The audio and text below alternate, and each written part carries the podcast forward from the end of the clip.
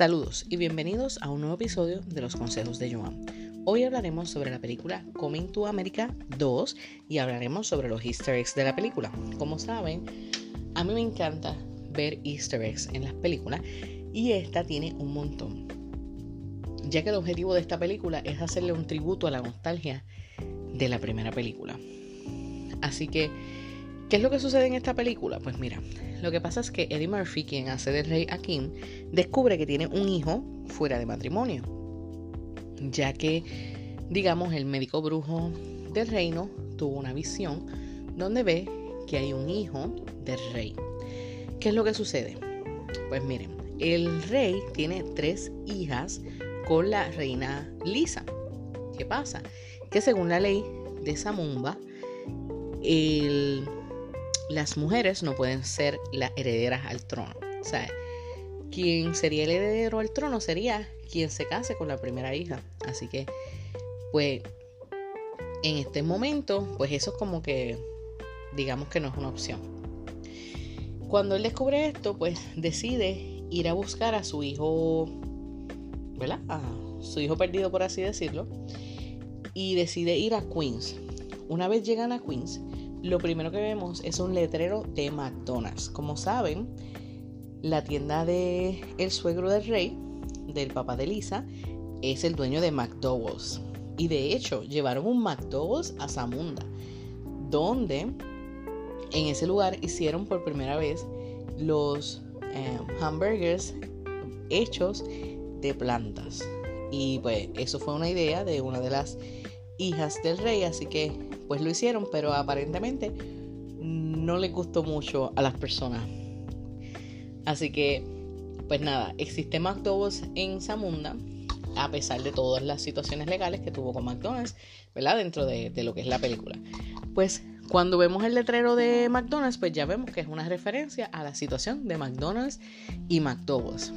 Ellos llegan a la barbería que visitaron por primera vez hace 30 años en Queens y la barbería es prácticamente la misma, no ha cambiado nada. De hecho, hay hasta un póster de Soul Glow, que para los que no lo recuerden, Soul Glow era un producto que utilizaban para el cabello en aquella época. Así que están los mismos ancianos de barbero, que pues no sabemos entonces la edad que tenían en aquella época porque ya estaban bastante mayor y han sobrevivido a ver la secuela, así que pues, pero nada, eso lo hablamos en otra ocasión. Eh, pues nada, los, barberos, le, hay uno de los barberos que dice que sí lo, lo, había visto y pues nada, le dicen dónde lo puede conseguir. Eh, pues nada, cuando lo ven, ven al muchacho, pues Semi le dice que si se va a bajar vestido así como rey y él decide no hacerlo y se viste con un jacket de los Mets, o sea, con un clásico jacket de los Mets, que eso es una, un easter egg a la primera película cuando él hizo, ¿verdad? Que se puso el jacket de los Mets y parecía el super fan de los Mets. Pues él dijo, ¿verdad? Que cuando él viera los ojos de su hijo y sabría si, ¿verdad? Si tienen la ascendencia de su familia, él sabría si es el verdadero heredero al trono. Otra cosa que también vemos en la película es el funeral del, del papá de, del rey Akim, ¿verdad? Del rey Jafar. Él eh, pide que, tiene, que quiere un funeral espectacular. La cosa es que se los hacen mientras aún está vivo, que es súper extraño. Pero, pues, yo creo que hay personas que quisieran tener un funeral cuando están vivos y ver la gente que realmente los aprecia. Pero nada, eso es cuestión de gusto. Pero lo más brutal del funeral es el narrador. El narrador es Morgan Freeman. Y ¿verdad? esto es un guiño a, que Morgan Freeman ha hecho muchas narraciones y ya se ha convertido como un icono de la narración. Así que si Morgan Freeman es el narrador de tu funeral, pues ya tú sabes que tú estás a otro nivel. Pues otra cosa de la que vemos en la película es que Wesley Snipes es el villano de, la película, ya que pues, es el general Easy de, del reino cercano a Zamunda que se llama Nexdoria. ¿Qué pasa? Pues él hace el General Easy. ¿Y quién es él? Pues miren, él es el hermano mayor de Imani Easy, que ella era la que iban a comprometer con el rey Akim en aquel entonces para que se casaran en un matrimonio arreglado. Pero cuando el rey eh, en aquel entonces el príncipe Akim se da cuenta de que él, ella lo va a obedecer no matter what, o sea, no, no importa lo que suceda, ella lo va a obedecer y él se da cuenta porque él, él le pregunta, ¿cuál es tu película favorita? Y ella, la que le encante al príncipe. ¿Cuál es tu comida favorita? Y ella, la que le encanta al príncipe. Entonces él decide pedirle que brinque en un solo pie y que ladre como un perro. Pero nunca se le olvidó decirle que se detuviera. Así que ella estuvo por los pasados 30 años brincando en un solo pie y ladrándole a las personas. Así que entonces el general Easy es el hermano de ella y le viene, ¿verdad? Le, le dice, mira lo que tú le hiciste a mi hermana. Y ella llega ladrando y brincando en una sola pierna. Y es en referencia a eso que sucedió hace 30 años atrás. Eh, pues obviamente Easy quiere, no, no soporta ¿verdad? Al, rey Akim, pero él quiere unir las dos naciones y le presenta a, a uno de sus hijos, a, ¿verdad? Para que sea el que se case con la primera hija del rey Akim, pero él dice que eso no va a suceder. Eh, más adelante, cuando ya el hijo de Eddie Murphy acepta eh, ir a Zamunda, ¿verdad? Y se lleva a su mamá. Este, el General Easy vuelve a aparecer. Pero en esta ocasión le presenta a su hija para que se case con el hijo perdido del rey Akim. ¿Qué pasa, verdad? Y que tengan un matrimonio arreglado. Aquí menciona que él cree en el, ¿verdad? Este, que si no tiene ningún problema de que su hijo, ¿verdad? Este, la conociera, pues entonces que continuarían.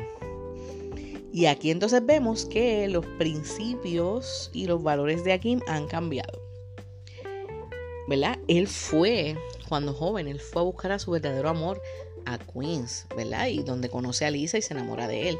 Pero sin embargo, cuando ya él es rey, fue capaz de aceptar un matrimonio arreglado para su hijo. Esto es lo que nos lleva a veces que cuando, ¿verdad? Esto para mí es una reflexión, porque cuando nosotros somos jóvenes, eh, nosotros estamos en contra del sistema, queremos cambiar el mundo, queremos cambiar las leyes, queremos hacerlo todo. Pero según van pasando los años, el sistema nos absorbe.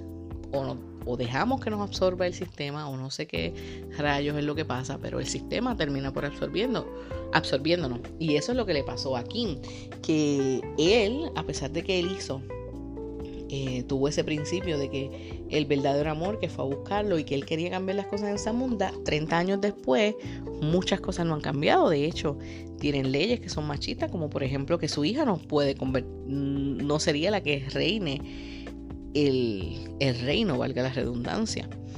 Así que a veces yo creo que eso es una reflexión que tenemos que saber. Eh, ¿Verdad? Y esto es parte de, mi consejo. Tenemos que hacer esa reflexión de, de qué nosotros pensábamos quizás cuando teníamos, eh, cuando éramos más jóvenes. 18, 20 años teníamos unos pensamientos de cosas que queríamos cambiar en el mundo y con el tiempo ya eh, quizás no pensamos de esa misma manera. Hemos madurado, pero siempre hay cosas que sí debemos tener ese corazón joven y creer en ella. Y pues tratar de, mejorarla. Y la realidad es que el mundo eh, no cambia de un día para otro, sino cambia a base de pequeños pasos. Pero nada, cerramos el paréntesis de reflexión. Pero sí, llévense eso en mente. Pues, ¿qué pasa? Eh, volviendo a la película, pues entonces ellos deciden que en una semana van a, van a decidir lo del matrimonio porque lo que pasa es que el príncipe tiene que pasar unas pruebas para poder convertirse en príncipe. Y eso tenía que pasar durante esa semana. Este. Ahí, pues, uno de los, de las pruebas era que él tenía que coger unos pelos de un los pelos del bigote de un león y según el papá pues él lo logró en, su primer intento pero pues obviamente este el nuevo príncipe tiene miedo porque Hello es un león hambriento que lo puede atacar.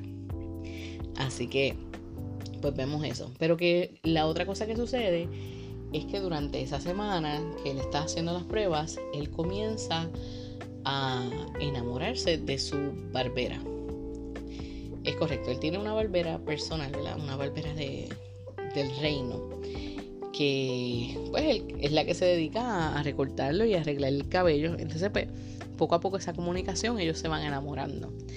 Y al final de la historia se enamoran realmente, tú sabes, es lo del verdadero amor.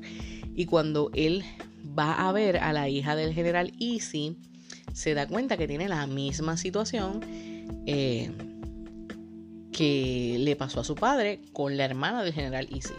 Que ellas estaban dispuestas a solamente obedecer el mandato que su hombre dijera. ¿Sabes?